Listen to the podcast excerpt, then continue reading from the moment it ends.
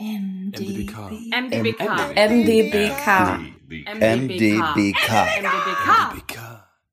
MDBK Talk, der Podcast vom Museum der Bildenden Künste Leipzig. Willkommen zur siebten Folge MDBK Talk. Mein Name ist Juliane Neubauer und ich spreche mit KünstlerInnen, deren Arbeiten aktuell bei uns in der Ausstellung Point of No Return zu sehen sind. Dafür besuche ich sie in ihren Wohnungen und Ateliers oder auch in ihren Gärten wie in dieser Folge. Ich bin nach Dresden gefahren, denn hier lebt und arbeitet Christine Schlegel seit Anfang der Nullerjahre. Damals zog sie von Berlin zurück nach Dresden und baute in einem Prozess von gut zehn Jahren das Gartenhaus ihrer Eltern zu einem Wohn- und Atelierhaus um. Das ist wunderschön am Elbhang gelegen mit Blick über die Elbauen und Dresden. Das kleine Häuschen ist umgeben von einem sehr lebendigen, fast verwunschenen Garten.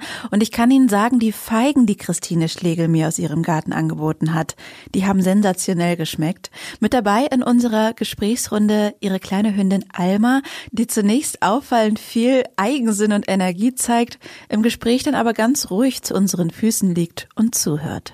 Christine Schlegel, Malerin. Äh, dass ich mit drei Jahren wusste, was Caput Mortuum ist, ist der Beginn meiner Laufbahn als Malerin. Mein Vater hat gemalt und Caput Mortuum ist sogar im Lexikon falsch beschrieben. Da fehlt dieser Hauch von Violett. Und ansonsten liebe ich das Absurde, bin ein ziemlich kritischer Mensch, sehr beobachtend. Ich habe das mal blickbegabt genannt und, glaube ich, äh, immer sehr intensiv lebend. Wir wollen einsteigen mit dem Bild, was in unserer Ausstellung von Ihnen zu sehen ist. Sie haben nach dem Studium der Malerei und Grafik an der HFBK in Dresden begonnen, als freie Malerin zu arbeiten in der DDR. Und in unserer Ausstellung ist ein Bild zu sehen, das 1982 entstanden ist. Der Tod der Clowness heißt dieses Bild. Und ich würde Sie bitten, dass Sie unseren Hörern, die das Bild vielleicht gerade nicht vor Augen haben, kurz beschreiben, was Sie gemalt haben und gerne auch, wie Ihr Leben zu der Zeit äh, lief, was uns dieses Bild also auch über Ihren biografischen Standpunkt von dieser Zeit der Entstehung dieses Bildes verrät. Das Bild ist aber nach einer tatsächlichen Situation entstanden.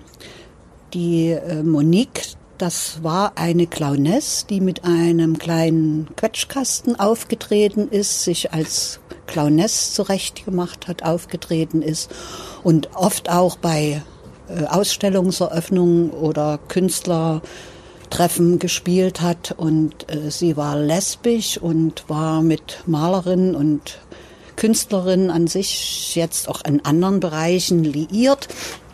Und ihr Vater war das weiß ich jetzt nicht genau, entweder nach Frankreich ausgereist oder eben nach Frankreich in irgendeiner Form verschwunden oder war überhaupt Franzose. Jedenfalls hatte sie einen Antrag gestellt, dass sie ihren Vater in Paris besuchen möchte und das ist abgelehnt worden und daraufhin hat sie sich umgebracht. Und wegen dieser dramatischen Situation habe ich dieses Bild gemalt.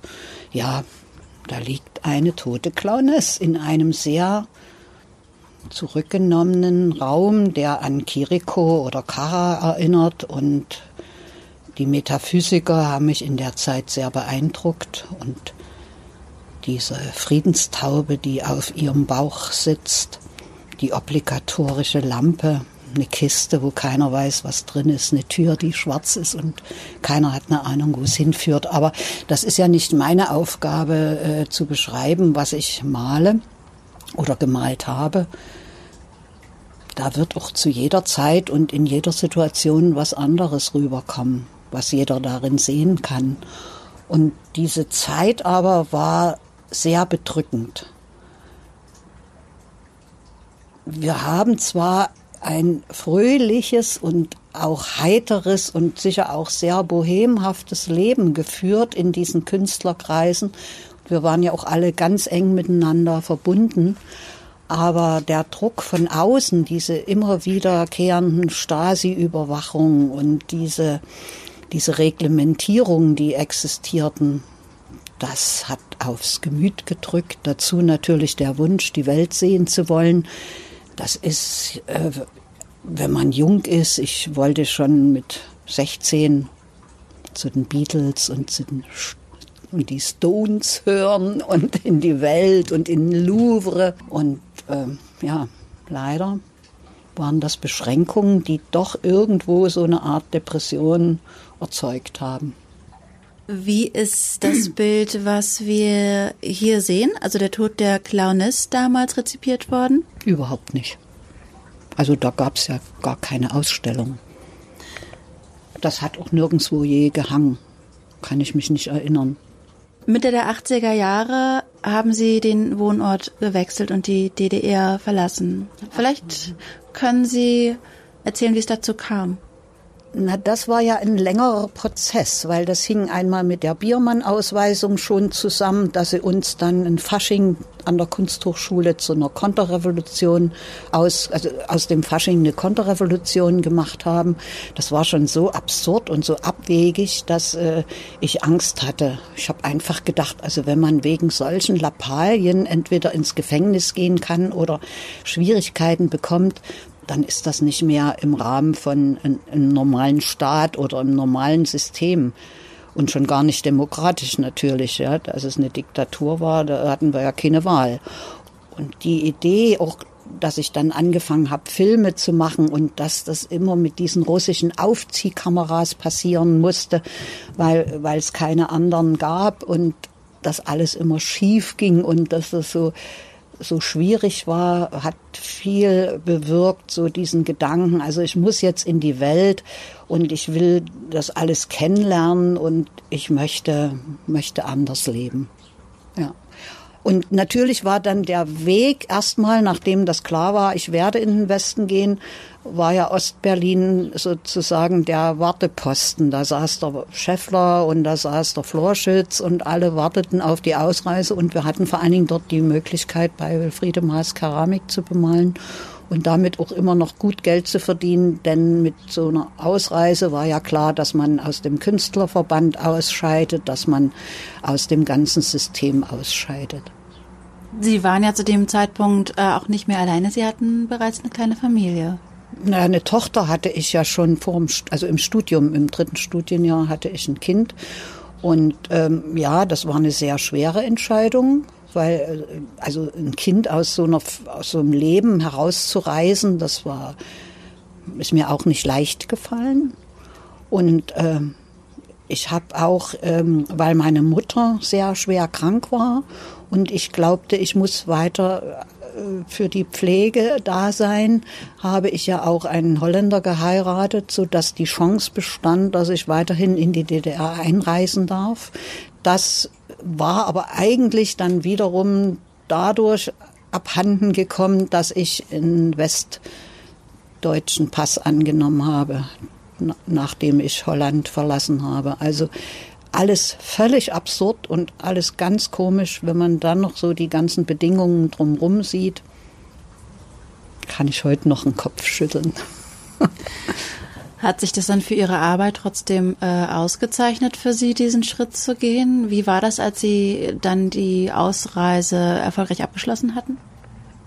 Naja, das schließt man nicht so ab. Das fing ja schon an, dass alleine die Arbeiten nach Westberlin zu bekommen, das äh, ging nur über Deutrans. Das hieß also 3000, 4000 Euro. Woher sollte ich in Westberlin, wo ich höchstens Sozialhilfe bekam, Geld herbekommen, um die Sachen darüber zu bringen. Also das war alles sehr, sehr schwierig am Anfang, weil natürlich das ganze Leben so stark vom Geld abhängig war, dass das auch nicht einfach war. Aber ich möchte das nie und nimmer missen diese Zeit in Ostberlin war großartig. Weil die so großartig war, war dann auch Westberlin schwierig, weil natürlich dieses so bekannt sein Und äh, durch die Filme und die Performance und alles war ich in Ostberlin so ein buntscheckiger Hund. Und Westberlin war man einfach eine unter ganz vielen. Also die Filme waren schon gelaufen. Ich hatte auch weiter immer viele Möglichkeiten, da aufzutreten. Aber die Malerei und die Kunst, die ich ja eigentlich gerne machte, die hat es natürlich erstmal sehr schwer. Auch deshalb, weil natürlich diese Staatskünstler in Westberlin gut gehende Galerien hatten und die Galerien gleich gesagt haben, ausgereiste Künstler raus. Unsere Verträge mit dem DDR-Kunsthandel sind für uns so lukrativ, dass wir da uns niemals davon stören lassen werden, von ausgereisten Künstlern. Ja, also wir waren auch nicht beliebt. Und ähm, das war am Anfang alles sehr schwer. Aber ich kann mich erinnern, dass ich dann äh, wirklich so in der allergrößten Not zum Senat gegangen bin und gefragt habe, ob ich vielleicht ein Stipendium oder woll, fragen wollte, ob ich vielleicht ein Stipendium haben kann. Und da hing eine Kaltnadelradierung, eine große von mir an der Wand in dem Zimmer. Und das war natürlich ein guter Punkt, um neu zu starten. Die Filme, von denen Sie sprechen, die äh, recht populär geworden sind damals in Ostberlin, war ja eine Art Mix aus Performance und Film. Würden Sie es auch so bezeichnen? Naja, das war alles Mögliche. Also die waren schon immer inszeniert. Also das waren jetzt keine abgefilmten Dinge. Das gab nur Sequenzen innerhalb dieser ganzen konzipierten Sache, wo Performance vorkam. Also die Sachen mit Lewandowski und Else Gabriel und da gibt's Ausschnitte oder von dem Kunsthochschulfasching oder Fine hat aber immer für mich das extra gemacht. Also das sind keine gefilmten Performances. Das hat jemand mal falsch geschrieben. Da sind viele Sachen so in den Umlauf gekommen, die nicht zutreffen. Also mhm. das sind schon immer inszenierte Filme gewesen, mhm. aber eben trotz allem Collagen. Welche Arbeiten, die Ende der 80er Jahre entstanden sind, spielen für Sie heute noch eine Rolle? Ja, die spielen für mich eigentlich die größte Rolle. Gerade in der Umbruchzeit habe ich diese neuen deutschen Räume Bilder gemalt und ähm, Sturmturm und verschiedene dann die Verwandlung der Figuren. Das sind aber Bilder, die noch nie gezeigt worden sind, weil die in Berlin eingelagert sind und ich die hier nicht zeigen kann und sich auch bisher noch niemand dafür interessiert hat. Also es hat sich generell ja bisher niemand interessiert. Das war jetzt die erste Variante vom Albertinum, dass die sich das ganze Arsenal, was da in Berlin lagert, durchgesehen haben und davon dann Bilder ausgesucht haben, die wir dann hierher geholt haben, in der Firma präsentiert haben und die haben sich da was ausgesucht und haben einiges angekauft und manches ging auch als Geschenk dann von mir. Aber das ist eigentlich sehr selten gewesen. In der Kunstsammlung in Neubrandenburg war mal eine Ausstellung. Ja, und in Westberlin waren auch wenige Ausstellungen, dann eher wieder mit noch späteren Bildern. Hm. Eine schöne Überleitung zu den Bildern, die dann in den letzten 30 Jahren auch nach der Wende entstanden sind. Wie haben Sie das Arbeiten äh, empfunden nach der Wiedervereinigung? Was hat sich für Sie künstlerisch verändert oder auch ergeben? Ja, der große Schock war ja erstmal, dass die Künstler, die in der DDR wirklich in der Partei waren oder eben da sehr angepasst waren, dass die natürlich im Westen bestens vertreten waren, dass die in der Sammlung Ludwig waren, dass die im, ja, die waren überall in der Politik, auch in den Gebäuden zu sehen, die waren in den privaten Galerien zu sehen und die andere Kunst wurde ja nach wie vor nicht gezeigt. Und es gab dann zwar für die Künstler, die im Osten lebten, gab es Ausstellungen. Sie wurden in den Westen geholt, aber die Ausgereisten, die waren immer noch die Indianer sozusagen. Und da ist ja auch für mich diese Idee mit den Reservaten entstanden. Die Dinge, die, die, die hatten irgendwas ähm, für mich mit diesem ganzen Leben zu tun. Ich hatte dann das Kreuzensteig-Stipendium. Dadurch hatte ich eben drei Jahre ein sehr schönes großes Atelier da konnte man auch die Dinge natürlich besser präsentieren als in der Wohnung. Das war schon mal ein Vorteil, aber deshalb ist da noch nicht viel entstanden. Der Bodo Niemann hatte sich da für, für meine Arbeiten interessiert. Das war eine Galerie, die aber auch DDR-Künstler ausgestellt hatte, schon vor der Wende und dadurch dann zu mir gekommen ist. Also das ist die ausgereisten Künstler, die waren erstmal nicht so, hat sich niemand für interessiert. Und weil ja der Markt ist ja eh nochmal so ein eigenes Ding. Und da ging es immer nur um Geld, da ging es nicht um Kunst.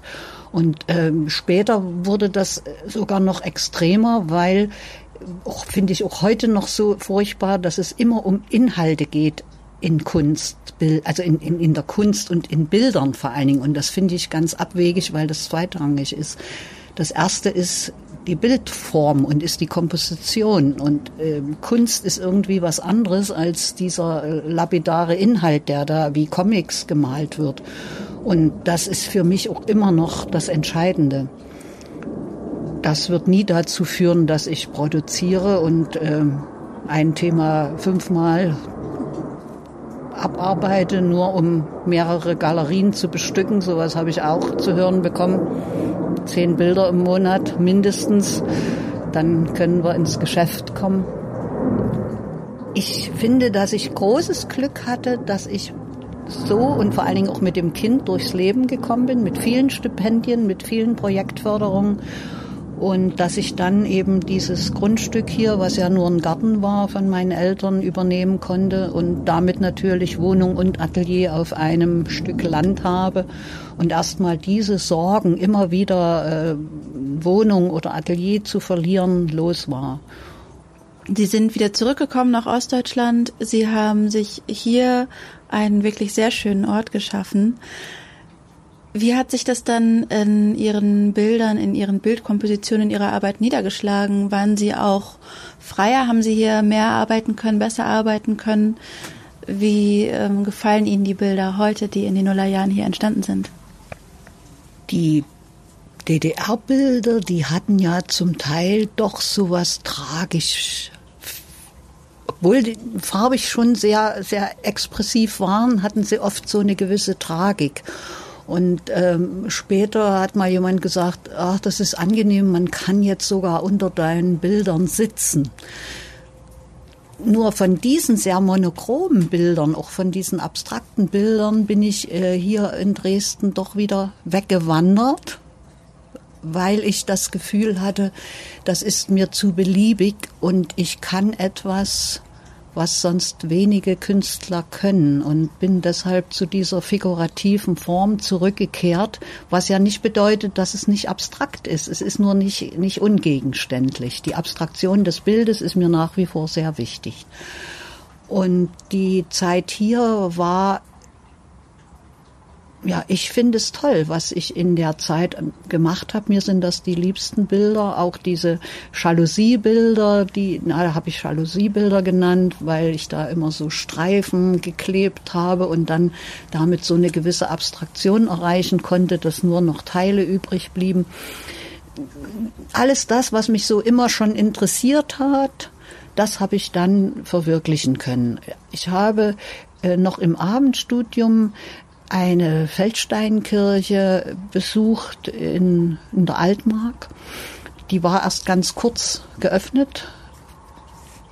Die, die Wände waren befreit worden von der, von der Farbe und es kamen Fresken zum Vorschein, aber zum Teil ganz wenig nur. Also da standen ein paar schwarze Stiefel und ein Heiligenschein und ein kleines Kind schwebte in der Luft auf einem Finger und da war trotzdem sofort klar, das ist der heilige Christophorus. Und da habe ich gesagt, wenn nur so wenig nötig ist, um etwas abzubilden, warum malen dann diese ganzen DDR-Künstler immer alles? Und das war für mich irgendwo so ein, so ein Ding, was sich über die vielen Jahre durchgezogen hat und was ich auch immer mehr für mich entdeckt habe, dass es immer weniger sein kann oder auch mal wieder mehr, weil irgendeine Sache mich unheimlich interessiert. Aber es ist ja immer so geblieben, dass es eine Art Collagenmalerei ist, dass mich gewisse Dinge anspringen und ich ordne die dann bildnerisch zueinander und am Ende kommt oft was ganz anderes bei raus, als ich wollte. Und das ist das Abenteuer Und deshalb male ich. Ich finde das sehr großartig. Und jetzt, nächstes Jahr, habe ich ja in Wien die Korrespondenzen zu Hieronymus Bosch. Das hat mich nochmal sehr aktiviert, weil ich mich wieder mit diesen Bildern intensiv beschäftigt habe. Und äh, dabei sind so skurrile Bilder entstanden. Ich liebe das Skurrile, ich liebe das Absurde. Und eigentlich habe ich mich jetzt noch mal so richtig verwirklicht. Die sechs Malereien, die im Zuge dieser Zusammenarbeit entstanden sind, weisen über die Farbigkeit, überwiegend rot und die Figuren auf die Energie der Malerin und der Lust an ihrer Arbeit hin, finde ich. Aktuell stehen sie noch in Schlegels Atelier. In wenigen Wochen reisen sie dann nach Wien. In der nächsten Folge hören Sie das Gespräch mit dem Foto- und Konzeptkünstler Kurt Buchwald. Mehr zum Podcast und unseren aktuellen Ausstellungen erfahren Sie über unsere Social Social Media Kanäle, Twitter, Facebook oder Instagram und auf unserer Webseite mdbk.de. MDBK. MDBK. MDBK. MDBK. MDBK. MDBK Talk, der Podcast vom Museum der Bildenden Künste Leipzig.